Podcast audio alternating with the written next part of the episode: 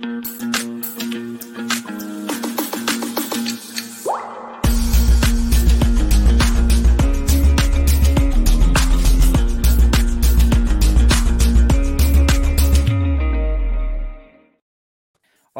Buenas tardes, bienvenidas y bienvenidos a un Unan Talks más, un jueves más de un Anchor. Y hoy vamos a jugar un juego. Hoy jugaremos al juego de verdadero y falso del SEO y ya tenemos unas cuantas risas. El backstage ha sido divertido ya y estamos preparados a última hora, pero estamos preparados. Antes de nada, muchas gracias por venir todos los que estáis por aquí por el chat. Eh, Carlota, Arancha, Angélica, buenas tardes a todos. Y vamos a presentar brevemente a los participantes de hoy empezando por Belén Cardona, SEO Manager en FLAT 101, profesora en Cascool. Ha sido unos cuantos meses para que finalmente esté hoy aquí, ha costado un poco. Le encanta, le encanta el temacha y ver a Alex engullir tarta de queso. Pero eso, ¿de dónde te has sacado eso? Es información privilegiada. No me lo puedo creer. ¿Verdadero o falso? Eh, verdadero, verdadero. Vale, empezamos bien. Bienvenida, Belén. Encantada. Muchísimas gracias por invitarme. Placer mío, muchas gracias. Carlos Ortega, consultor SEO, formador, ponente, divulgador, tuitero profesional y un verdadero gamer. Por conocerlo un poco más, a ver, le gusta Watchmen en cómics, El Caballero Oscuro como película de superhéroes y la segunda parte de Last of Us como videojuego. No sé si le está, le está gustando la serie, Carlos. Sí, me está gustando mucho. Estás actualizado, ¿eh? Porque ese Twitter es bien reciente. sí, sí, sí. Sí, me está gustando la serie de momento, la verdad que sí. Encantado de estar aquí. Perfecto, bienvenido. Muchas gracias por pasarte. César Aparicio, consultor SEO y fundador de Cráneo Privilegiado. Y es privilegiado. Entérate Google Doc que no me lo estás cambiando todo el rato. Es bohemio, soñador. Tengo una profunda admiración por César. Solo diré que la última oferta de trabajo que puse tenía como requisito, eh, textualmente, conocimiento y experiencia en Lean Building. Tus padres tienen que ser César Aparicio y Sico de Andrés. Quiero ver su póster en tu habitación. Yo lo tengo. Bienvenido, César. Gracias. Sería un poco grotesco eh, mi póster en una habitación, pero bueno, cada uno tiene sus propios gustos. Yo no me voy a meter, no soy quien para juzgar. Exacto. Luego te lo enseño si quieres, sales muy guapo. y Marta Rivas, consultora SEO en FLAT 101 y experta en SEO en Amazon. He visto mucho consultor SEO, pero poco de esto último, eso de ser experta de SEO en Amazon. No sé si se podrá hacer Black Hat como Jeff Bezos con sus músculos. Otro día nos tiene que contar un poco más sobre esto o sobre informes SEO, que he visto alguna charla y es muy buena también. Bienvenida, Marta. Muchas gracias. Un placer aquí estar con todos vosotros. ¿Nos puedes decir si eso es dopaje o es natural? ¿El qué? Lo de Jeff Bezos. no, he profundizado, no he profundizado tanto, la verdad. Vale, vale, vale. Pues eh, chicos y chicas, eh, un poco por ponernos en contexto, la idea es, nos hemos enterado todos a última hora, pero la idea es, cada uno dice una afirmación y los demás tenemos que votar verdadero o falso. Tenemos nuestros cartelitos preparados y a partir de ahí que se genere un poco de debate. Si quieres, eh, Belén, como la incitadora. Yo soy la última en llegar. No, no, no, yo soy la última en llegar. Yo creo que deberían empezar ellos. No, no, te toca, te toca. Venga, ¿qué nos tienes preparado? La primera frase. A ver, eh, primera frase no vale mm, sabotear, no. Eh, yo os preguntaría, bueno, o confirmo que los intersticiales pueden afectar o son un factor de visibilidad SEO. ¿Verdadero o falso? ¿Positivo o negativo? Uy, pero qué rápido ha sido eso. Eh, he dicho que pueden afectar. Verdadero me dicen todos. César, ¿qué me comentas? Esto también me parece bien. Joder, pensaba que aquí habría polémica. ¿Alguien ha podido verificar algo? ¿Ha podido, ¿Tenéis pruebas de ello? ¿Algún caso que se haya ocurrido? Bueno, eh, Google literalmente, ¿no? En lo de la experiencia de usuario, una de las cosas que dice que afecta son los interstitials eh, agresivos, que molestan demasiado a la experiencia de usuario. Lo tiene en cuenta para el user experience, que sabemos que indirectamente, en teoría, ¿me oís, no? Sí. Bueno, a mí, me han avisado, a mí me han avisado para crear debate. Entonces, bueno, ya me ha avisado Marta. Google dice muchas cosas, pero de esas cosas que dice, ¿cuántas podemos afirmar que son ciertas y cuántas hay que, hay que validar si es cierto o no, porque todas las afirmaciones que diremos lo serán, ¿no? Luego tengo yo una colación de lo que dice Google, a ver qué opinamos al respecto, pero muchas veces dice muchas cosas, pero a lo mejor cuando tratas con gente que es así muy techy, muy friki, eh, rollo pues ingenierazos, tal. Bedlem, por ejemplo, que es muy friki y tal, que la he visto en el SEO Pro, he tenido la suerte y cosas así. Eh, tú puedes decir, dicen, vale, esto afecta. Dicen, afectan los interstitial para el posicionamiento SEO, negativamente. Afecta, pero a lo mejor te dicen que afecta porque en un 1% de los casos sí afecta. Y para ellos, para alguien que es muy tequi, eso ya es afectar. Pero a lo mejor en el 99% de los casos no. Yo creo, como dice Carlos, igualmente que fundamentalmente sí afectan.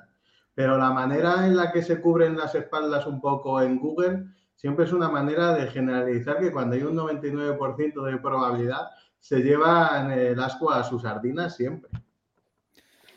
Yo puedo decir que en mi caso tenía una página web y eh, em, tenía problemas de visibilidad, estaba cayendo y tal. Y cuando empezó a remontar un poco fue cuando limpiamos de ads, eh, en este caso los intersticiales también, y las notificaciones push. Eh, la estuvimos probando y tal. Entonces, claro, lo quitamos a la vez, no puedo decir que esto, pero claro, esto sí que afectaba un poco a la experiencia de usuario. Y sí que notamos un cambio al cambiar ambas cosas, sí, sí. Bueno, también hay un tema, creo que, que si que cuando Google dice algo, sí que es verdad que muchas veces dice, ya, bueno, dice esto, pero luego fíjate, en todas estas webs no pasa. Yo creo que cuando dice algo es, claro, afecta. Debería afectar, seguramente no han conseguido que afecte en todas partes. Pero para eso no hacen los updates y todo. Si no afectan hoy, seguramente afecte mañana. La cosa es que mejor, si han dicho que, que afecta, eh, que los vayas quitando. Al menos mi experiencia. Porque aunque no sea hoy, en uno o dos updates de golpe igual dices, uy, se la ha pegado. Bueno, porque aquello que no te afectaba hasta ahora, ahora ya lo han afinado para que sí que te afecte. Igual mm. creo ¿eh? que va por ahí también quizá. No, en las guidelines de Google la distribución, por ejemplo, en Panda, ya hablando de hace mogollón de años, en Panda ya dejaron claro que la distribución del contenido de los anuncios era un síntoma claro de contenido de buena calidad o de baja calidad. El contenido, eh, y además, si no recuerdo mal, era el contenido eh, publicitario situado encima del H1, creo que era en aquel momento, cuando ocupaba más de no me acuerdo qué porcentaje o algo así above default eh, antes de hacer scroll.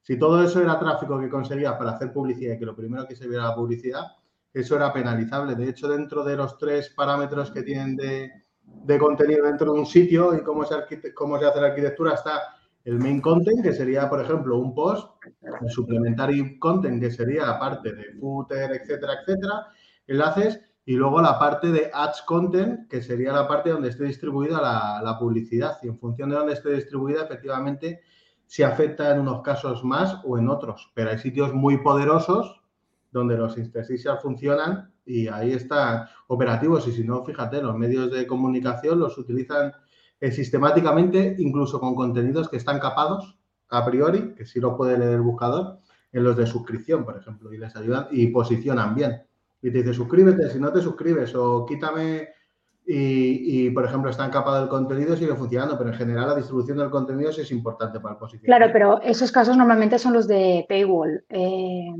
que además, claro, Google sí que disculpa ese intersticial, ¿no? Porque entiende que es necesario poner ese aviso, ¿no?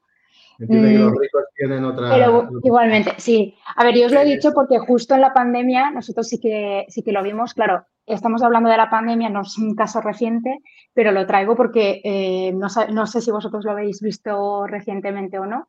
Nosotros yo ya lo evito, ya en cuanto veo que hay alguna ventana emergente, algún pop-up o lo que sea en mobile, ya directamente recomiendo a los clientes, o sea, todos en el equipo recomendamos que lo quiten. Y es que justo cuando llegó la pandemia, no sé si os acordáis que cerraron todas las tiendas y empezaron todos a dar avisos de que ya enviaban a casa, de que Em, daban facilidades para forma de envío y demás. Entonces, todos los sites se, metieron muchísimos intersticials. ¿no? Y uno de nuestros clientes, con más de 100 puntos de visibilidad, eh, pues hizo lo mismo que todos. Era, bueno, es un marketplace, un e-commerce de gran envergadura y empezamos a ver cómo descendía la visibilidad en, en mobile. Pero en desktop era pero pasiva, o sea, no, no ocurrió nada absolutamente. Nos, nos, pusimos a averiguar por qué estábamos perdiendo posicionamiento, porque no sabíamos exactamente qué se debía, creíamos que era estacional, o sea, que a lo mejor pues, el volumen de búsqueda estaba variando debido a la situación, ¿no? Pues fue corregir el, el problema del intersticial en mobile y ya volvió a recuperarse en la situación actual. Y eso fue en 10 días. Increíble. ¿Sabes con qué me ha pasado eso concretamente? Perdón, Carlos. Con el aviso de cookies. En desktop no daba problema y en mobile ocupaba eh, prácticamente toda la página y daba problemas de posicionamiento. Se resolvió y, se, y ayudó bastante al, al posicionamiento. La diferencia en desktop no ocupaba toda la página y en mobile te ocupaba todo el pantallazo. ¿Pero era porque ocupaba o era algún tema técnico de que porque salía eso no podía ver el No. atrás? Yo creo que era porque ocupaba y porque lo primero que cargaba tardaba mogollón en cargar, había un problema en el performance con las cookies, etcétera, y se resolvió eso, se resolvió toda la vez. En la pregunta que dices, perfecto, pues se resolvió toda la vez. Entonces no puedo decir si es porque tardaba mogollón en cargar el aviso de cookies o si porque tardaba mogollón y ocupaba toda la pantalla, pero la cuestión es que se resolvió y... Sí, a lo mejor era la suma, ¿no? Quieres decir. Hmm. A mí me pasó con una, con una web también de una marca famosa, de una bebida alcohólica, que tenían el age gate este al principio, que tienes que confirmar que eres mayor de edad, y lo tenían puesto de una manera técnicamente que Google no veía la home, se quedaba en el age gate. Y entonces, claro, bueno, imaginaros los números, ¿vale? Como si le metieras un no index a la web, básicamente. Fue quitar eso y pum, para arriba. Digo que no fuera igual algún tema así también a veces o lo que sea. Porque es que justo en tu caso sí que Google también lo acepta. Porque si es para avisar de que estás en un site que es para adultos o que tienes que confirmar tu edad, eso sí- que se supone que, que es correcto, claro. Lo- Cuando lo corregisteis funcionaba bien, ¿no? Pero mantuvisteis el... Exacto, era un tema técnico y al final lo que hicieron era que, bueno, a nivel por detrás, la web, según si era el user agent era de Google, se saltaba el HGate. Y si no, pues lo veía. Claro. Así solucionó. Perfecto, pues chi- chicos, eh, si queréis pasamos a la siguiente. Carlos, ¿qué tienes para nosotros? Eh, como la de que el SEO ha muerto, supongo que ya tratasteis bastante ayer. Voy a hacer, a ver qué tengo por aquí. Eh, mira, voy a decir una así que he dicho, la voy a soltar porque, porque lo creo. Google Analytics 4 se la va a pegar. Se la va... ¿Qué? Se la va a pegar. Yo creo que no va a ser como Universal Analytics que lo tenía todo el mundo y que tal. Me parece que no va a funcionar igual de bien y que la gente igual no lo usa tanto. Eh, Eh, A ver si no. Se lo está pensando, ¿eh? A ver, César. ah, Claro, es que sí, no. No vale hacer así. Mójate. Eh, Hay que no, mojarse. está claro como el César. Bueno, nunca mejor venga, va, estoy con Carlos, estoy con Carlos, estoy con Carlos. no va a gustar tanto, pero, pero la gente va a tener que pasar por el aro, ¿no? O sea, Bueno, es que no se utiliza por gusto, se utiliza por necesidad. sí, pero bueno, voy a defender mi postura, ¿eh? que ya, mira, de hecho es la última que tenía puesta y sabía que iba a ser polémica, pero por eso digo, venga, empecemos por aquí. Em, por un lado, hay mucha gente que tiene Analytics y no, pero lo tiene porque antes lo dabas de alta, aún sin ser un experto de nada, ni de web, ni de SEO, ni de analítica, ni nada, y tú ya veías un montón de datos.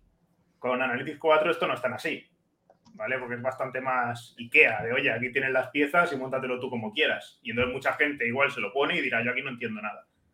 Em, no sé, yo eso por un lado. Y por otro, también creo que hay mucha gente, estoy viendo, ¿eh? yo de, de colegas también y tal, y yo mismo estoy viendo que muchas veces cosas que hacía con Analytics, ahora directamente casi estoy utilizando más que nunca Search Console, que además cada vez lo están mejorando más, y iba haciendo menos caso a Analytics, que además desde que empezó todo el tema de la política de aceptación de cookies, de no sé qué, los datos tampoco te podías fiar mucho, eh, ¿sabes? Y no sé, lo acabo de ver que además ya el tiempo ya mm, está aquí, y aún veo a la gente que mucha gente de nosotros, ya no digo el usuario normal de web, muchos profesionales como nosotros, mucha gente, ostras, en vez de poner menos sé qué, está ya aquí, mira que ha habido tiempo y hay gente que eh, aún ni sabe cómo tocarlo.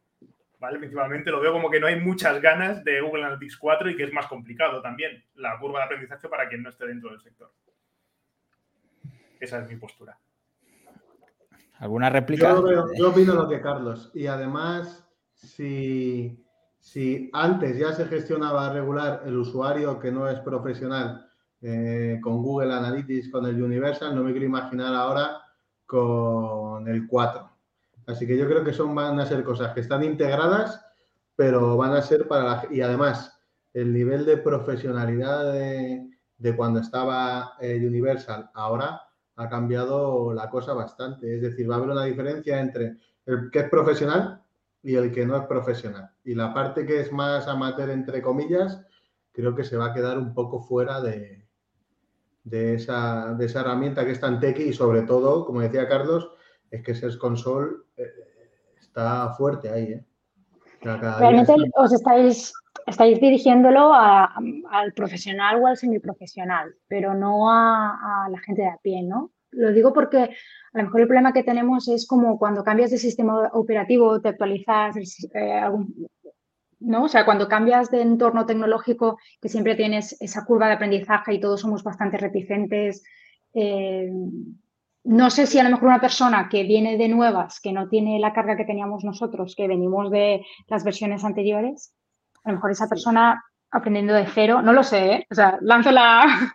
Yo estaba pensando eso, un experimento de una, persona que no tiene ni idea, eh, probar con los dos, quizá incluso le resulta más fácil. A ver, yo reconozco que es un, un cambio traumático para nosotros, pero el otro día me, porque no tenía, porque ya era G, 4 el que tenían, eh, tuve que hacer un informe con eso y me gustó, me gustó.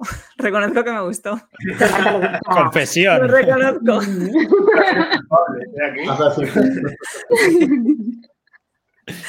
El otro día también me comentaban que había mucha gente, muchos negocios que le gustaba más el GA4 que el Analytics, que lo entendían mejor yo creo que a lo mejor es como Google Adobe, ¿no? La gente que arranca con Adobe cuando ve Google dice que es un horror y que no se entiende nada, la gente de Google cuando pasa Adobe mm, también sufre en el cambio y es que con Google era todo más sencillo de sacar, pero el que empieza de nuevas, no sé, ¿qué te ha tocado aprender? Me parece interesante esto, ¿eh? Dicen por el chat Lilunay, igual viene un Google Analytics 4 2.0 que incorpore IA o que metan a una IA que lidie con el Tag Manager y no sea todo tan complicado. Hombre, igual con IA le metes en un buscador, oye, dime cuántos usuarios he tenido el mes pasado por orgánico y te hace pin y te lo pinta. Hombre, eso es una maravilla, ¿eh? La verdad es que sí. sí, sí. Arancha se presta voluntaria para hacer el, experimento de probar. Pues, sí, sí, tal cual. Marta, si quieres, de, suelta la tuya. A ver, eh, yo tengo aquí un montón, ¿eh? porque he ido preguntando además a la gente y tal. Y... Ah, muy bien.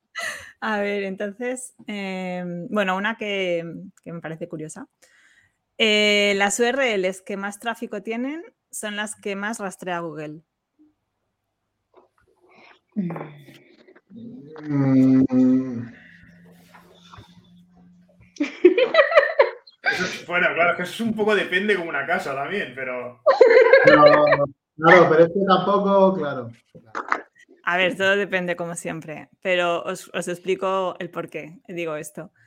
Eh, porque bueno, escuchando el otro día el podcast de mi compañero Alex, del podcast de Flat 101, eh, hablaba de, de, los logs.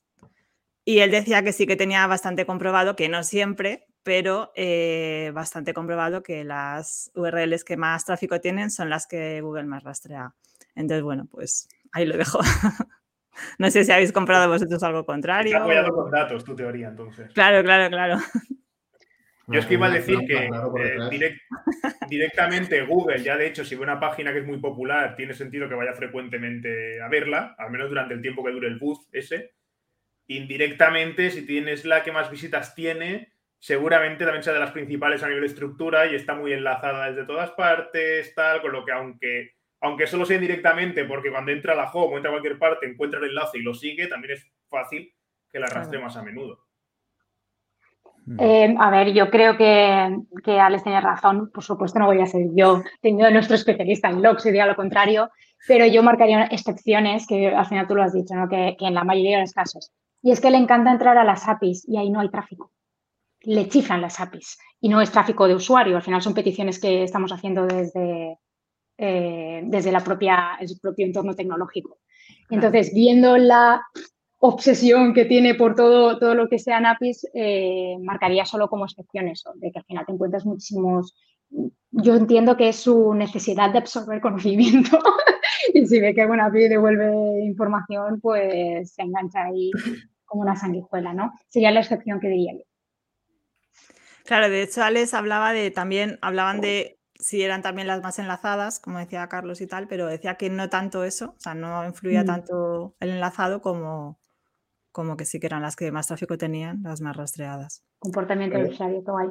Si fueran las más enlazadas, eh, tendría que ser siempre en el- un alto porcentaje la home, la que más recibiría, porque suele estar Claro. enlazada desde todas las páginas. Y habitualmente la home, que siempre es la que pelea por la genérica o por la principal, no suele ser la que mejor posicionamiento tiene, a no ser que sea una página importante, no suele ser la que está en los primeros puestos. Puedes tener muchas keywords en top 1, top 3 eh, por muchas landing, pero la home a lo mejor la tienes en posición en segunda página por la keyword importante y es la que más enlazada está. Otra, Mira. otra forma de comprobar esto sería la- el aviso legal, por ejemplo, que estaría enlazado desde todas las páginas y apenas recibe hits. Eso sería como otra forma de validar ¿no? esta información en cuanto a el peso ¿no? que tiene en este caso el usuario frente al enlazado. Se me ocurre. Buena idea. Ujú. Aunque también Javier. no tiene frecuencia, pero bueno. Javier, Javier Martínez por el chat nos comentaba, si Google te deja usuarios en alguna URL a diario, normal que se asome a diario, ¿no? Sí, Eh, sí, sí, por sentido común tiene. Claro. César, eh, ¿quieres lanzarte tú? Eh, sí, tengo una aquí perfecta. Bueno, perfecta. Eh, bueno, yo lo tengo apuntado aquí a la manera que lo he puesto, ¿vale? Pero es, los canonical están creados con la intención de evitar contenido duplicado y aglutinar señales entre URLs cuando corresponde. Es más una pregunta. ¿Realmente creéis que se aglutinan las señales en la página canónica? Porque me he encontrado, se supone que cuando tienes el canonical haciendo, enlazando a la canónica, se supone, imaginad que tenemos la página A que está poniendo un canonical a la página B. Si esta, está, esta tiene autoridad porque recibe enlaces y demás, Google dice que esa autoridad se transmite a la página canónica. Eso es lo que pone en las guidelines. Pues lo que yo he visto, no sé si en todas las ocasiones o no, pero hace lo que le da absolutamente la gana. Una página, una URL con el mismo contenido, esta está recibiendo un montón de enlaces, esta está recibiendo unos pocos, pones un canonical de esta a esta otra y las señales de autoridad de la que está enviando el canonical a la canónica no surten efecto en la canónica para el posicionamiento. No sé si lo habéis visto así o no. ¿En cuánto tiempo eso, César? Desde que se hizo. Pues, pues esto lleva puesto ahí, pues a lo mejor ahora mm, cuatro años, cinco años, es decir, en O lo que dices es que- como para que, como para que eso se asimilase. Dices que la enlazada, la más enlazada es la que está canonicalizada a otra.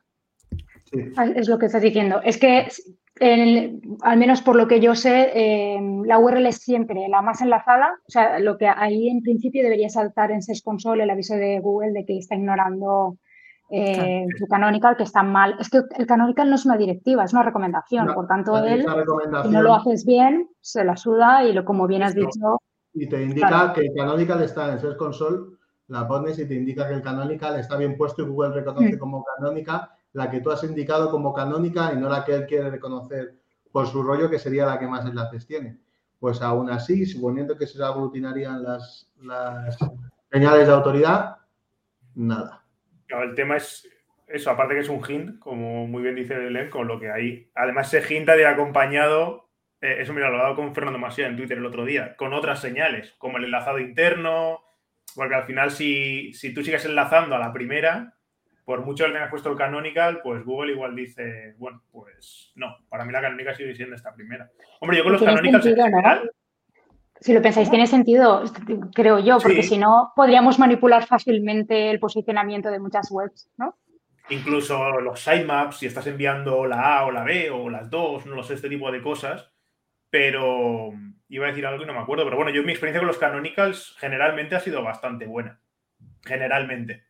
Eh, No es una cosa de esas que diga, no, no me ha hecho caso en la vida o esto no funciona. O... No, pero yo creo que ha sido bueno para evitar problemas de eso, precisamente, de contenido duplicado, ¿vale? Pues con los parámetros o con lo que sea. Pero en lo de enviar señales de autoridad de unas URLs a otras, aun cuando correspondiese, por- eh, bueno, no, en este caso no, porque es una redirección que, bueno, es cierto que se ha puesto un poco de moda ahora, en vez de hacer redirecciones de HTTP HTTPS o de tres W a, o sin, a, sin tres W, ahora hay un montón de páginas que no sé cuál es el motivo, que ponen directamente canonical de una a otra, que es una cosa que me sorprende en vez de poner la redirección. La redirección. Eh, en ese caso, muchas veces, si por ejemplo estáis haciendo el inbuilding, veis que hay un montón de enlaces que llegan a la versión HTTP y otros enlaces que llegan a la versión HTTPS. Y esa redirección si aglutina la autoridad del protocolo HTTPS eh, y el HTTP,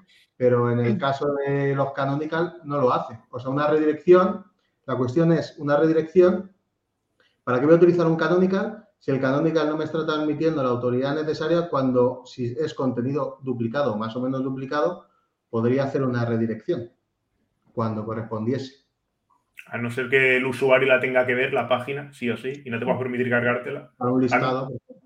A mí, mira, me pasó esta semana pasada, hablando de redirecciones, también porque me ha parecido curioso, así que lo comento. Hicimos en, una, en un cliente una redirección de. Cambiamos una URL, ¿vale? Porque si me voy a inventar ahora el servicio, ¿vale? Pero si fuera, por ejemplo, eh, Seguros Moto, ¿vale? Lo que era la URL, pusimos Express al final. Seguros Moto Express. Pero todo lo demás seguía igual, ¿eh? Seguía poniendo Seguros Moto y tal. Y para Seguros Moto estábamos segundos. Fue cambiar eso para decir, hombre, a ver si rascamos con el Express también un poquito y se ha hundido a, tercera página, la, la, keyword que estaba en... Y ha sido una 301 con el mismo contenido, igual de enlazado, solo se ha cambiado el Slack y se ha hecho un 301 al, al momento. Y digo, bueno, igual en un par de días, ¿sabes? Se la está mirando un poco. De momento pues una semana y media y sigue en tercera página la keyword esa. Digo, hombre, a ver, no me tienes que transferir la autoridad de esto, que es la misma puñetera página. De momento no. Yo creo que subirá, pero que es que a veces, ah, sí que es verdad que a veces que hace cosas que dices, bueno, no tiene mucho sentido.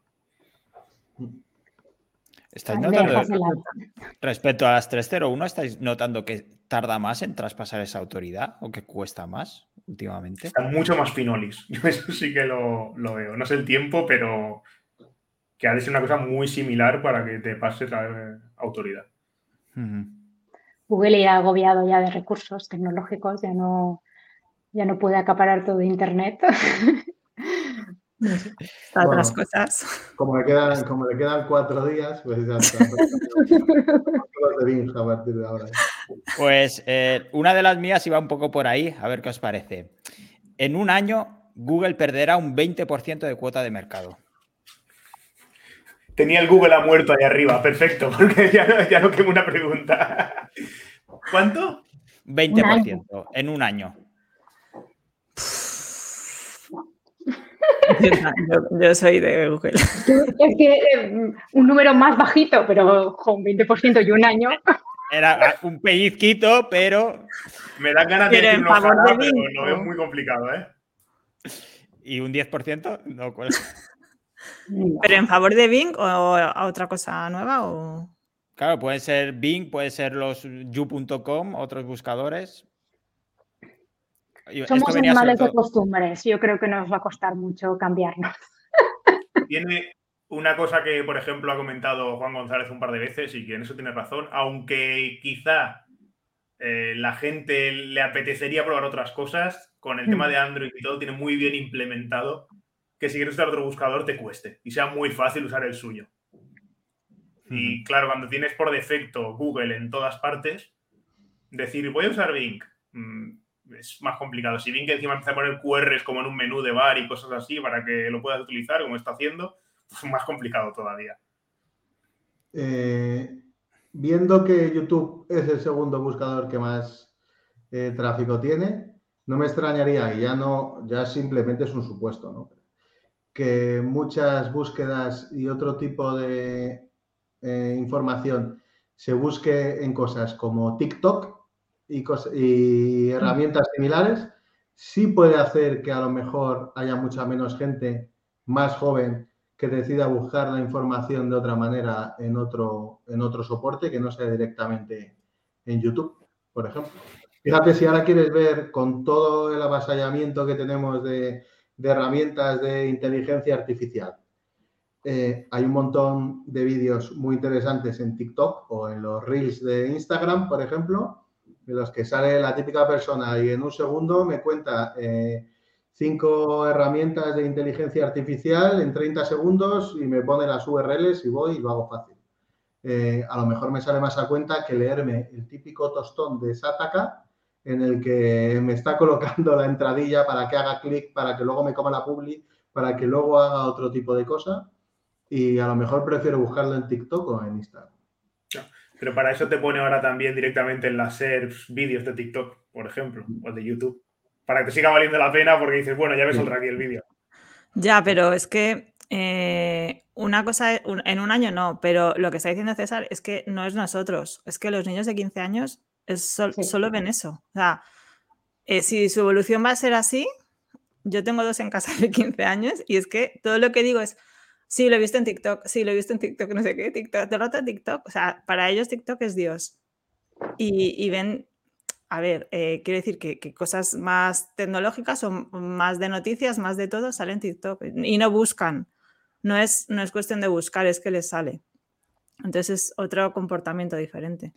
Realmente a mí, yo no sé de TikTok, pero a mí me pasa eso con Twitter. Es, sí lo he visto en Twitter. También, sí. Es más viejo uno. Sí, sí, son más viejos, sí. más viejo no, más viejo uno, digo. nuestro, más me nuestro. Apetece, me apetece que se democratice un poquito el tema de los buscadores, la verdad. O sea, me gustaría en tres años poder decir, ostras, mm, voy a intentar especializarme más en este buscador o en este otro, o hacer cosas diferentes en uno y en otro, ¿sabes? No tanto depender de que a Google, como le digo muchas veces a los clientes, que es como si hay que poner el barco bien y cuando Google le dé por que sople el viento, pues ya tenerlo todo preparado y que vaya. Pero al final estás continuamente pendiente de que Google, uy, una actualización, uy, no sé qué. Y si hubiera varias opciones y decir, oye, mira, o en Google de momento ya lo tenemos todo o tal cual, vamos ahora a optimizar un poquito temas para otro. No hmm. sé, me, creo que a nivel incluso laboral el día a día me apetece, ¿sabes? Eso de decir cosas nuevas en ese sentido. Pero antes, que, antes que comentabais el tema del ecosistema, Android y tal, el buscador de Apple ya no lo esperáis, ¿no? el de Huawei el Petal, ¿no? También. Sí, es cierto. No, ninguno. Vale. Pues eh, Belém, si quieres empezamos eh, con la segunda ronda. La segunda ronda. Eh, mm, vale. Una pregunta que a mí me hicieron recientemente otro compañero del sector y mm, me pareció curiosa la conversación que surgió a raíz de eso. Eh, outlinks son una señal de clasificación, sí o no. Bueno, la, afirmación sería eh, los enlaces salientes pueden beneficiar el posicionamiento de tu página. Sí, yo hace ya mucho tiempo vi un, no me acuerdo de quién era. El, bueno, claro, ya aquí contestando a tope, perdón. Eh, oh. por, eso, se inició, por eso se inició la conversación. Digo, bueno, voy a sacar hoy. A ver, contadme, que soy muy escéptica. En el que, en el que una de las señales de, de posicionamiento de aquellos sitios que mejor posicionaban tenían un porcentaje más alto de enlaces salientes de aquellos que no lo tenían. Eh, sin embargo, yo creo, desde la parte egoísta de Google, ¿no? que en eso va, de eso va el SEO, eh, por su parte, que si es algo que a ellos les interese como empresa, que las, que las sitios web tengan unos cuantos enlaces salientes de calidad hacia otros sitios porque les facilita el, trabajo significativamente. De ahí que, por ejemplo, en su momento cambiaran de el follow y el no follow y luego ya el no follow a veces es un poquito follow y otra vez es diferente. Y yo creo que sí lo tiene en cierta consideración. ¿Pero lo habéis comprobado? Que sería mi pregunta. O sea, ¿os habéis parado a probar porque lo digo en serio, o sea, la teoría eh, puede ser cierta. Es cierto también que John Muller dijo que no, eh, y no sé quién más, eh, que no, no se supone, o sea, ellos decían que eso no lo tenían en cuenta, ¿no? Mm, como factor de clasificación. Yo he leído también el estudio, veo que es un estudio muy pequeño y que al final mm, tampoco es de laboratorio, o sea, los contenidos eran diferentes, metieron, o sea, metieron diferentes enlaces. Vale, yo lo que he podido comprobar es, cogiendo artículos que no tienen enlaces a otros dominios, metiéndole Wikipedias, medios de, comunicación de gran autoridad similares, ¿vale? Estoy hablando de, de enlazar a dominios de autoridad. Yo no he visto que cambiara absolutamente nada el posicionamiento de esos artículos. Y, lo he comprobado en sites de gran, de gran autoridad también, ¿no? O sea, no solo pequeños.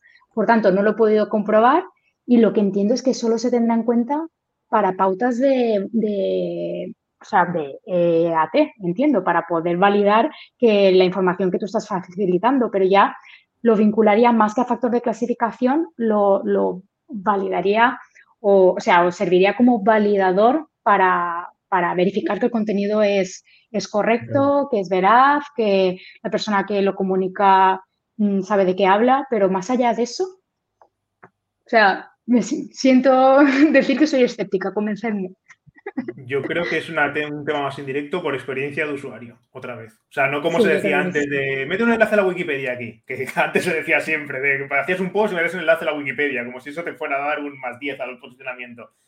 Pero, pero sí que es verdad que al final, si tú estás leyendo un artículo y al final pones una bibliografía o pones según el estudio de no sé qué, que, eso se lo digo también muchas veces a los clientes, según el no sé qué, no sé cuántos, tal. Bueno, pongo un enlace a ese estudio o lo que sea. Yo como usuario lo quiero ver. ¿Vale? y si ese usuario clica en ese enlace y Google, porque lo sabe, por Chrome y todo, eh, permanece luego en, esa página de destino al final creo que todo es acabar no tanto en posicionar el site como en posicionar la URL. A la URL sí que le, sí que le ayuda. De hecho, Google hace ya años, eh, no, me quiero decir ahora el nombre porque no, el, año, no me acuerdo, pero al principio Google tenía vuestros ahora seguramente César mucho mejor que yo. Tenía el modelo este del random surfer, ¿vale? Los links externos, que lo que hacía era la autoridad la dividía aritméticamente, digamos, por el número de enlaces que había, pero luego lo cambió por el, el, el Reasonable Surfer, ¿vale? Eh, que lo que hace es que con los datos que tiene de Chrome, si en una, en una página hay cinco enlaces, sabe en cuál se está haciendo más clic y en cuál no. Y entonces le da más peso o transfiere más autoridad y tal a ese enlace que realmente se está llevando los clics. Entonces, todo eso lo mide Google. Y yo creo que al final, si tú en una página tienes varios enlaces externos y resuelven bien, seguramente estás enlazando a esos sitios de autoridad, son buenas soluciones acaba repercutiendo en la experiencia de página y retención y demás de ese contenido y sí que mejor. Pero esa es mi, teoría. A ver, nosotros lo recomendamos, pero no hemos hecho una prueba así, tal cual. A nivel de usuario hay que hacerlo, evidentemente, y creo que es en beneficio ya de mm, común. O sea, pero bueno, síguete testeando. Tengo un par aquí que, mira, voy a decir otra que me gustan estas. Mira, también, vamos a, esta es buena también y mítica. El CTR afecta al SEO, al posicionamiento de una URL. Eso sí que es así, ¿no? Hay que sacar una de las dos. Hay que sacar. O sea, el hecho de que tú salgas en posición 5 y que te cliquen más o menos porcentaje desde las que apareces, hace que subas más ¿O no tiene nada que ver que subas o bajes con que aparezca si no te cliquen o sí, generalmente? yo, me voy a venir arriba. Eh, toda la vida llevo diciendo que no. Y ahora no sabría decir si sí o si no. Con el tiempo he cambiado de opinión respecto a esto. No estoy tan seguro. No sé, no lo puedo demostrar porque si son mis cookies, son mis posiciones. Entonces, no lo puedo ver de una manera objetiva. Está claro, yo os doy mi opinión de cómo era antes al 99%. Ahora ya no lo sé. Que es una manera, el CTR, no hacía falta que alguien hiciera clic en una posición utilizando una cosa que se llaman estimadores de máxima verosimilitud con los que ya se podía calcular la probabilidad de que un usuario hiciera clic en un resultado en función de la posición que estuviera para la temática que fuera, porque Google sabía perfectamente cuál es el tráfico aproximado que tienen ese tipo de búsquedas. Por ejemplo, ese tipo de cosas se utilizaban para eh, los resultados fake, los clics fakes de, AdSense, por ejemplo. Imagina que podías hacer un clic eh, fake constantemente en AdSense para ganar más dinero o lo que fuera, pero se podía calcular eh, probabilísticamente un estimador de máxima verosimilitud, que ya lo dice, eh, cuál es el porcentaje aproximado de clics que debería recibir ese banner o que debería recibir ese, ese resultado. Por tanto, si tú tienes un resultado en tercera posición y lo quieres subir a primera porque le des un montón de clics, Google va a poder detectar perfectamente que hay un montón de clics que no se corresponden con la realidad de la cantidad de búsquedas que tiene esa keyword en concreto. Es decir, si zapatillas de Valer Rosa se buscan cinco veces al día y, el resultado de tu tienda, de tu e-commerce, tiene 50 clics, esos clics hay 45 que por lo menos son fraudulentos. Sería una manera fácil de demostrar que esos clics no son reales. Sin embargo, si aciertas al azar, es decir, si puedes estimar que haciendo unos poquitos clics sin pasarte de la normalidad estadística de los que le corresponden a esa SER, los puedes conseguir o los puedes hacer fraudulento en vez de decir, en vez de meter 45 clics a esa URL, simplemente le voy a meter dos o tres clics cada día, porque sé que zapatillas rosas se buscan poco, a lo mejor sí te ayuda a posicionar. Pero está claro que es fácil estadísticamente calcular si el número de clics para una URL se corresponde más o menos con la realidad o no. ¿Y si se corresponde con la realidad y tiene más clics? Ahí está la jugada. Pues yo creo que a lo mejor sí. Yo. Eh, Pero. Bueno, primero me, me interesa ver qué opina ella primero, luego digo yo qué opino. Que además yo tengo también experiencia con datos de eso. Claro, yo en su día sí que jugué a, meter tráfico, a meter clics. vale, entonces funcionaba, funcionaba muy bien. Eh, es cierto que sí que afectaba. Creo que hoy en día no afecta igual porque el comportamiento del usuario eh, es bastante diferente al que teníamos en su día. En su día, eh, posición 1, clicaba todo el mundo ahí. Posición 2, casi todos. Posición 3, mm, unos cuantos menos. Hoy en día, teniendo en cuenta que no paramos de hacer clic en todas partes y todo eso, creo que es muy difícil. Eh, creo que no afectará igual, si afecta todavía en algún grado, porque es posible que una, una respuesta que sea súper adecuada para una búsqueda no reciba clics porque el usuario prefiere consumir el contenido con otro formato. Por ejemplo, el pinche en vídeo o pinche en Google Maps, no por eso vas a perder posicionamiento. Entonces, yo creo que no afecta, por eso no sabía muy bien qué letra sacar. Tenía ahí las dos libretas preparadas. No, yo creo que todo lo de pogo sticking, eh, tasa de rebote, Em, tiempo en página, todo eso yo creo que deberíamos ya distanciarnos de ello porque está demostrado que según el formato, tipo, la tipología de formato, el comportamiento del usuario es diferente. No se puede hacer café para todos en este caso. Y considero que la, em, sí que la conversión, o sea, el clic sí que puede afectar, pero en cierta medida y, y no, mm, no creo que sea una variable, una métrica que pueda mm, sacarte de las search o, posicionarte súper bien por tener un buen rendimiento. Pero es mi opinión y ya os digo, yo a día de hoy es que también no sabría cómo testearlo. Me parece incluso muy difícil hacer ese tipo de experimento por lo que estamos hablando, ¿no? que al final entre las personalizaciones para cada usuario, eh, cómo se conforman las SERPs, lo veo tan complicado. Pero cuéntanos, Carlos, ¿qué tienes en mente? No, bueno, yo lo primero de todo voy a tirar otra vez de sentido común, que es una cosa que hago muchas veces, y porque creo que no, nos queda otra muchas veces, ¿sí, no? Y en un e-commerce, por ejemplo, cuando he llevado SEOs de e-commerce, bueno, vosotros habrá pasado igual, muchas veces lo que pasa es cuando un producto se vende mucho, ¿qué es lo que hacemos todos? Lo metemos en la home, automáticamente, en el caso de la home. ¿Por qué? Pues para que lo vean más. Si se vende tanto, pues lo vendemos más.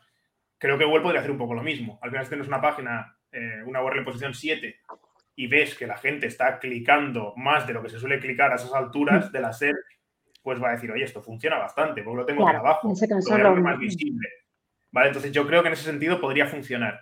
Entonces, lo que tengo de experimentos, y yo he hecho algunos, pero hay gente ahí que ha hecho muchos más y me los ha enseñado, es, em, bueno, sabéis que estoy Country Manager de SEO Box, con lo de CTR Box eh, he visto cosas muy chulas en ese sentido. Sí que me ha, gustado lo que ha dicho César, porque me parece clave lo que ha dicho él del número de clics no pasarte y tal, ¿vale? Porque eso tiene toda la razón. O sea, cuando los casos que he visto que ha funcionado, no es le meto un chorro de clics y ya está.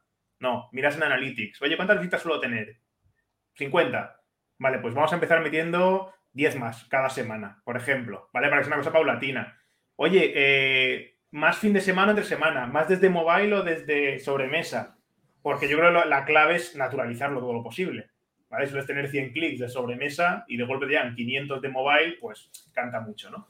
Pero sí que haciéndolo así natural, escalable y tal, eh, ostras, ha funcionado muy bien en muchos casos, ¿vale? Con lo que yo para mí eh, valida un poco el tema de que, de que sí afecta. También hay un tema que es que al final eso lo estás poniendo de manera artificial, ¿vale? Si al final Google dice, uy, qué bien, ahora en vez de 100 personas hay 300 cuando ha pasado dos meses y te ha subido cuatro posiciones, me lo invento, si tú desenchufas ese tráfico y esa visibilidad que has ganado no te trae, no te suple el tráfico, pero con tráfico natural, pues te va a hacer para abajo otra vez, ¿no? También tiene todo el sentido. Si de golpe ve que pues todos los clics que Realmente es el algoritmo de Discover, ¿no? Si lo piensas, o sea que ya, tiene la implementación hecha.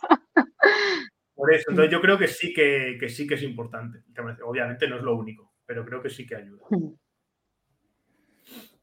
Muy interesante. Si alguno quiere comentar alguna cosilla más o pasamos a Marta, pues pasamos a otro tema. Pasamos. Eh, a ver, es que no sé, ahora las veo todas muy obvias, pero bueno, alguna. Em, mm, hay que evitar las stop words en, en las URLs.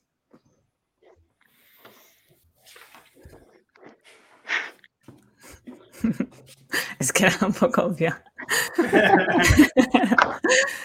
Pero bueno, me, voy a pasar en un caso, en un, en un caso de que lo he estado leyendo, bueno, estaba leyendo algunos, por ahí mitos y cosas, y de Rubén Alonso, que dice que el artículo que mejor tiene posicionado es uno que tiene varios artículos en la URL y es el que mejor le posiciona. Entonces, bueno, pues no hay mucho debate, pero, pero bueno, que es curioso, ¿no? Porque al final la URL al final tampoco. Tenía otra que era también que si la keyword en la URL es importante o no. Pero.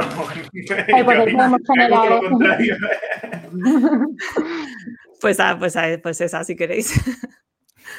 no sé si tenéis pues alguna opinión. Hay otras que sí. Mm.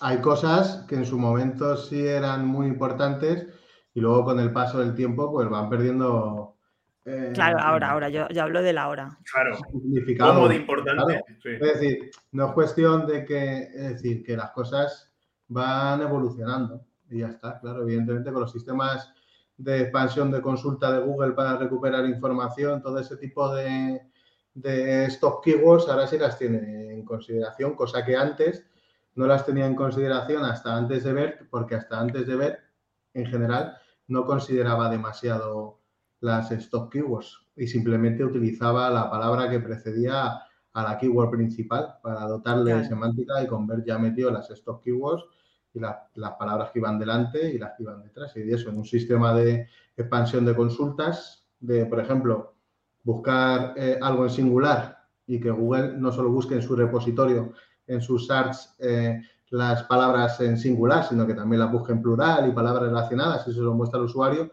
antes no lo hacía y ahora sí lo hace. Pero claro, eh, lo que lleva mucho tiempo dejando pozo, como los super contenidos súper largos, infumables, de hace cinco años, cuando Google no comprendía el lenguaje natural de la misma manera en el que lo comprende ahora, pues eran importantes para posicionar y ahora no lo son tanto.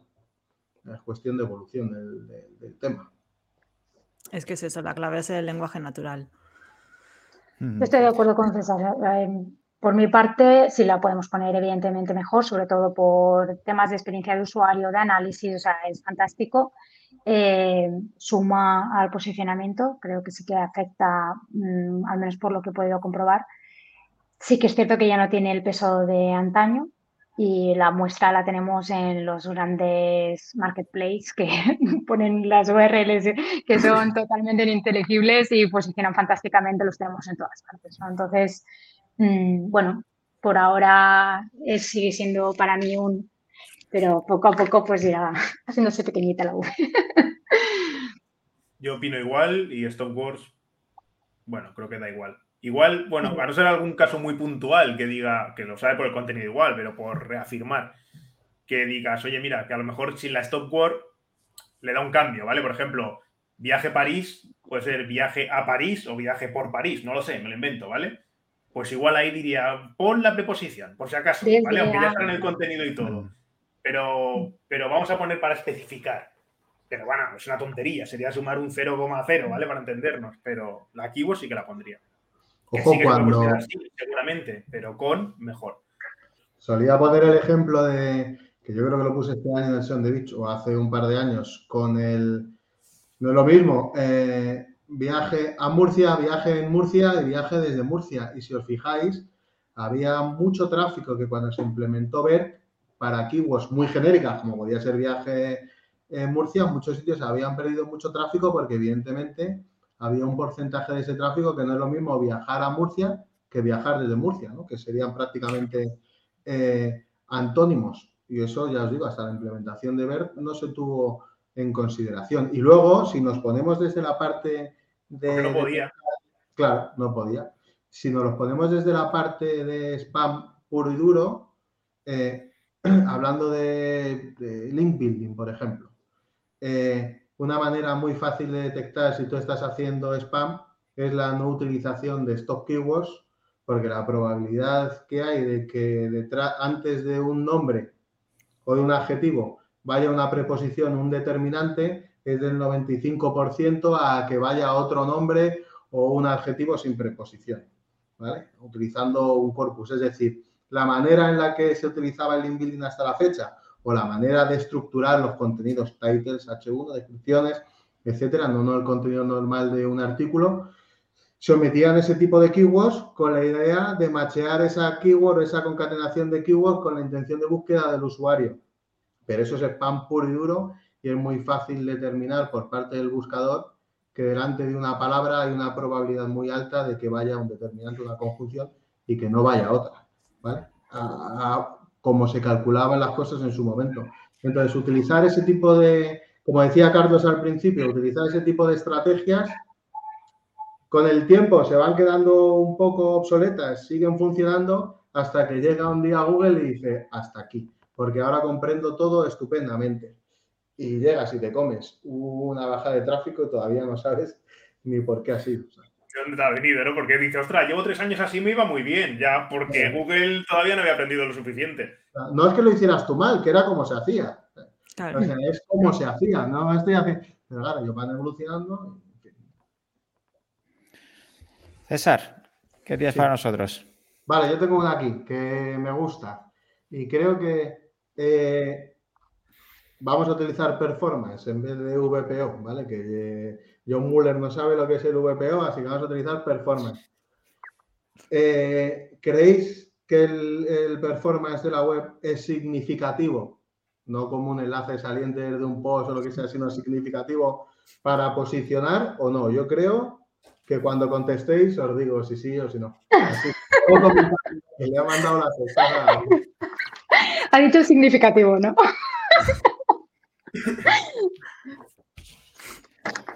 yo, creo, que es antes no y ahora muy significativo.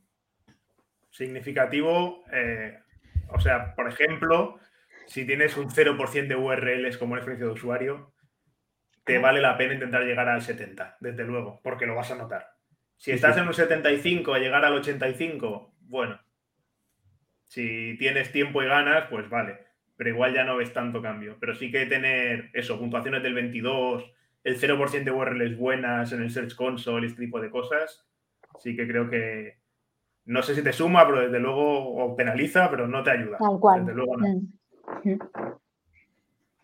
Sí, a lo mejor más que sumar eh, sería restar, ¿no? O sea, eh, si tienes una mala experiencia, mm, es muy difícil tener un buen posicionamiento si tienes un buen posicionamiento y, eres excelente en performance, no por ello vas a posicionar mejor, ¿no? Eh, además, juraría, si no recuerdo mal, que también lo dijeron ellos, ¿no? Que era más una señal de desempate.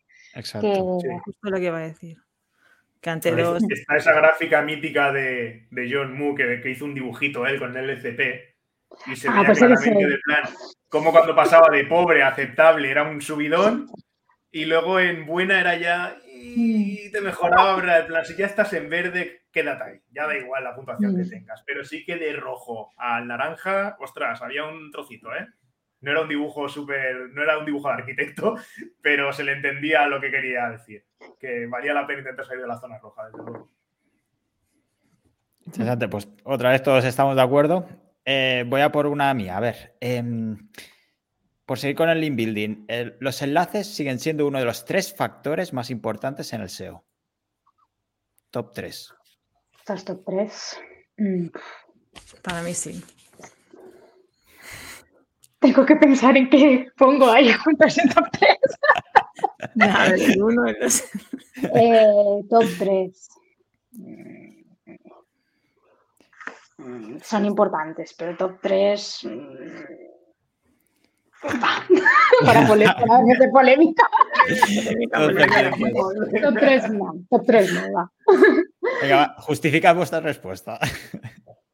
Pero mojate, David, ¿tú qué dices? Eh, yo, verdadero. Quizá por lo que me toca, ¿no? aquí escucha, aquí escucha. Eh, Carlos, por ejemplo, ¿por qué falso? ¿Qué pondrías? Por, bueno, un poco por lo que hemos comentado ya varias veces, por la propia evolución de Google. Quiero decir, al principio Google no tenía mucha más referencia a lo que agarrarse para si un resultado valía la pena que los enlaces. Pues decía, bueno, esto lo puedo seguir y si me dedico básicamente a seguir enlaces y si a este en vez de 10 le enlazan 200, pues será que, que está bien. ¿Vale? Entonces tenía muchísima importancia y igual que funcionaba el Anchor Text, cómo funcionaba también y tal, pero es que ahora sabe, o sea, sabe tantas cosas con Chrome, con datos estructurados, con experiencia de usuario, con, con 10.000 historias, que al final no, no, depende tanto de los enlaces. Porque además justamente los enlaces es de lo más fácil de, de falsear, de todas esas métricas que tiene Google. Entonces yo creo que por las dos cosas, porque ahora tiene muchas más cosas que mirar y porque eh, y por lo otro, eh, le va quitando peso, que no digo que no sean importantes, ¿eh? porque obviamente son importantes.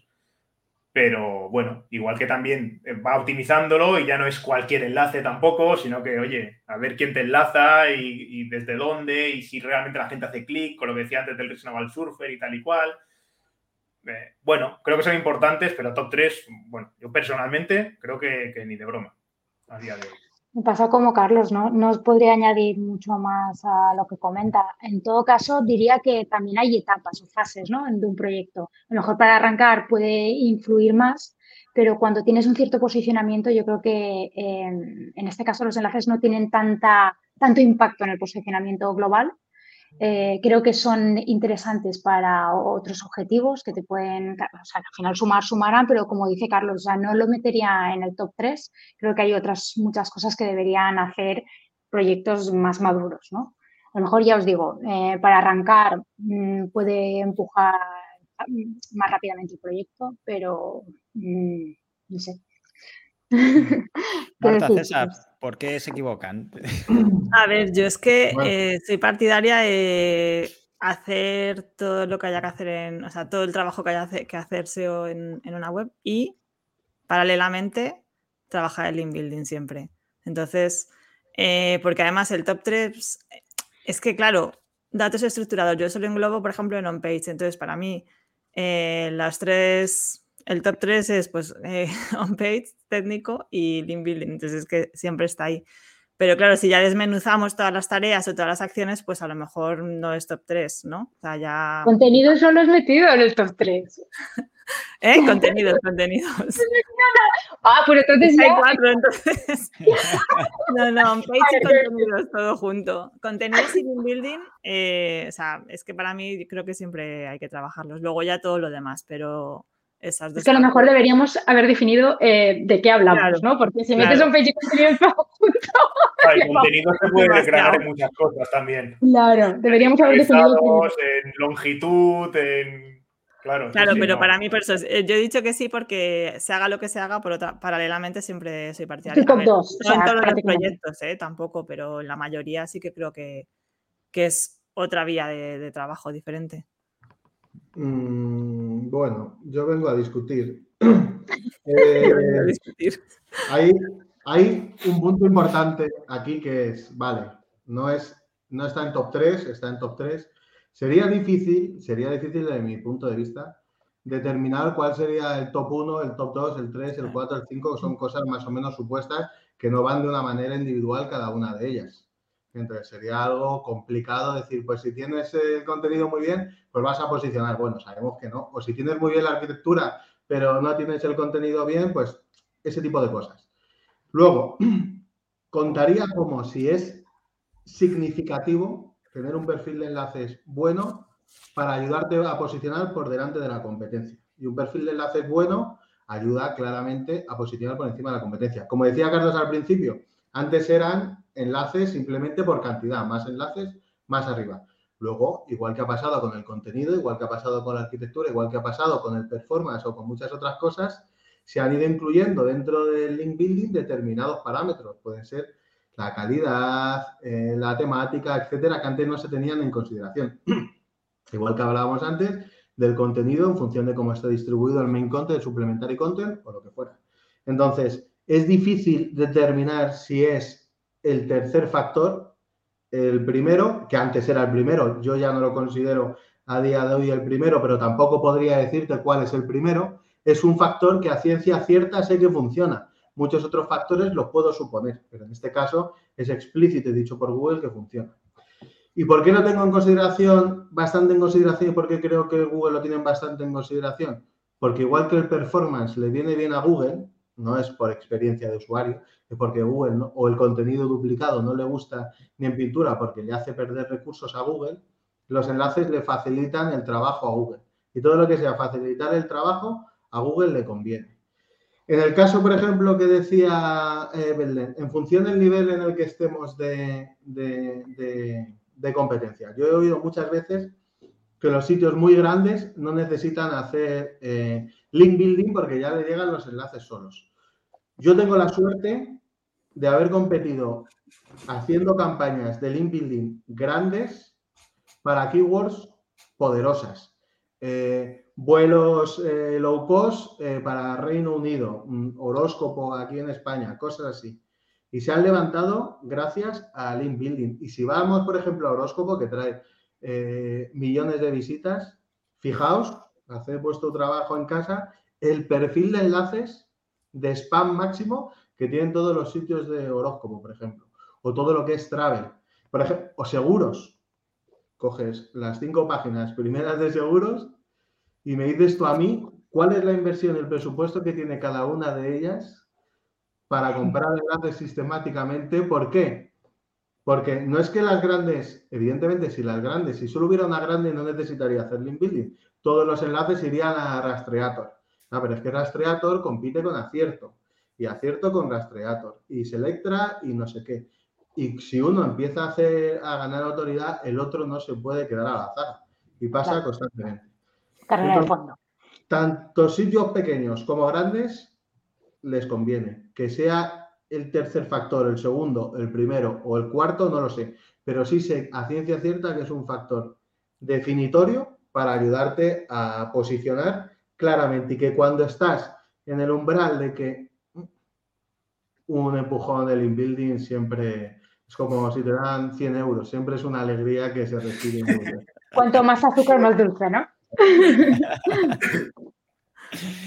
No podría haberlo definido mejor, genial. Pues si queréis, chicos, como ya llevamos una horita, no sé si alguno tiene alguna especialmente buena y hacemos la última y ya lo dejamos aquí por hoy. Y otro día podemos repetir si queréis. ¿Alguno se anima con esta alguna bomba para acabar?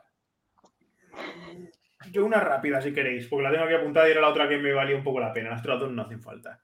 Eh, creo que va a ser rápida. Eh, los HR Flag no sirven de nada.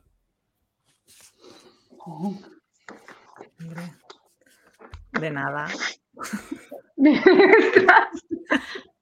A César la hago pensar, ¿eh? Siempre se lo queda pensando. Sí, pensar porque, De nada, a ver, sirve para. Sí, a ver, de nada lo he puesto un poco por bait. No, muy bien lo que dices, sí. Que no es un tema que por el hecho de poner hreflang te vaya a ir mejor el SEO de esa URL o de esa web por el simple hecho, obviamente a nivel rastreabilidad, a nivel incluso canibalización o cosas así, sí.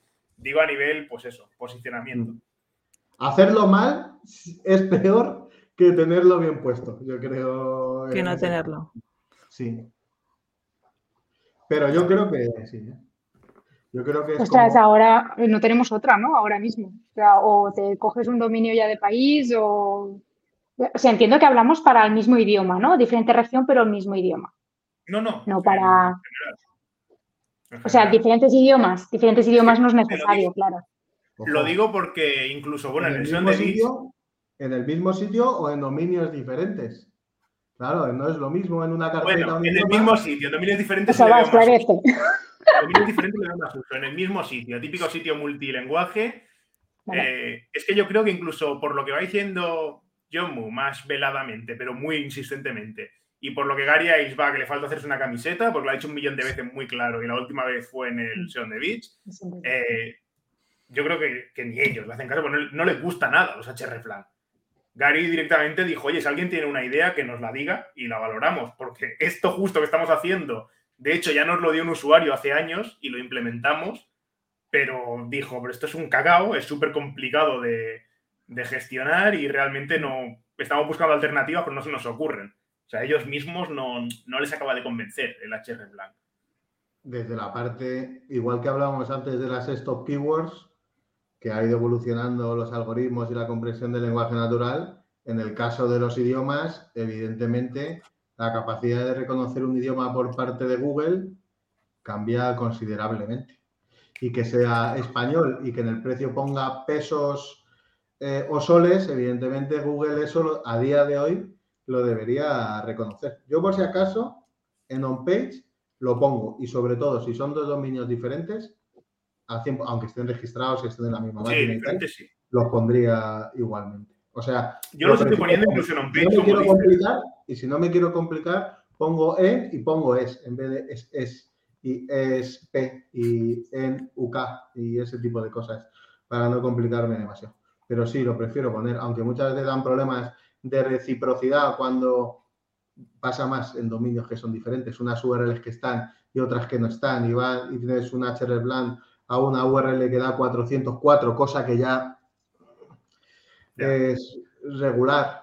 Pero yo lo pondría, por si acaso. Yo lo, lo pongo, ¿eh? si fueran dominios diferentes sí lo veo útil, pero en el otro lo sigo poniendo, pero sí que lo pongo un poco pensando, esto cualquier día dicen deprecated y ya no se utiliza. Yo, Porque yo- es que es lo posible, están, ¿eh? llevan un par de años siendo bastante insistentes con que no les gusta. Y siempre le preguntan a ellos mismos y dicen, oh, it's a little bit tricky, no sé qué, el HR blank, como diciendo, "Ah, es puñetero, da muchos problemas, es complicado. Y el otro directamente diciendo que quien tenga ideas que le dé, cualquier día creo que se lo ventilan. Y si le gusta un poco, no sé del-. Dentro del mismo dominio, si tienes dos versiones en inglés y tienen que estar geolocalizadas a mercados diferentes, eh, yo lo veo fundamental. Además, eh, lo he podido comprobar en, en los sites que, que he trabajado, que me han entrado sin HR blanks y los he implementado. Se, eh, además, nosotros tenemos en Flat un, un caso de éxito de, que demuestra que es necesario. ¿vale? Era un site que estaba, mm, o sea, una uno que estaba orientado a toda Europa y otro al Reino Unido y se estaban canibalizando. Fue implementarlo y se solucionó el problema.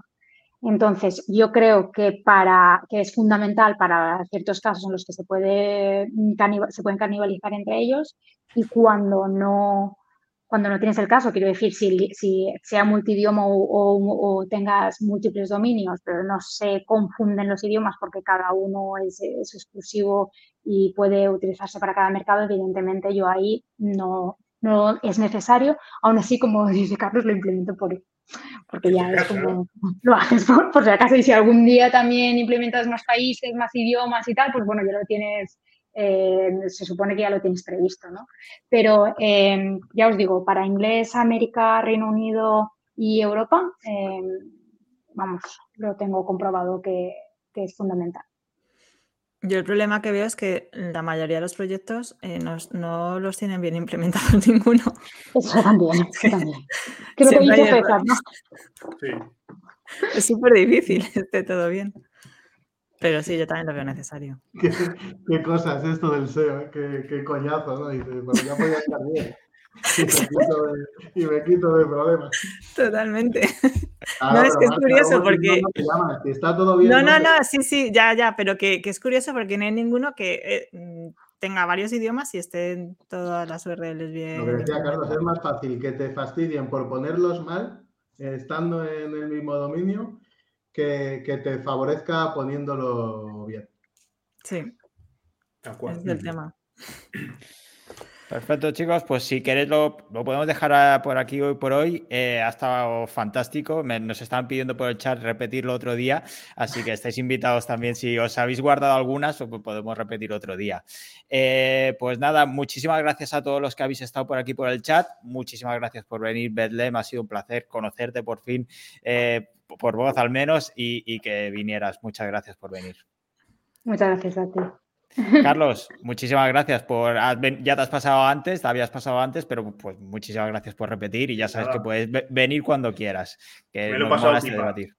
Genial. Me lo pasado nos vemos en el tráfico y Angélica también, que, nos dice a César y a mí que, nos vemos por ahí. Bueno, Belén y Marta se lo están pensando también, ¿eh? igual no vemos todos.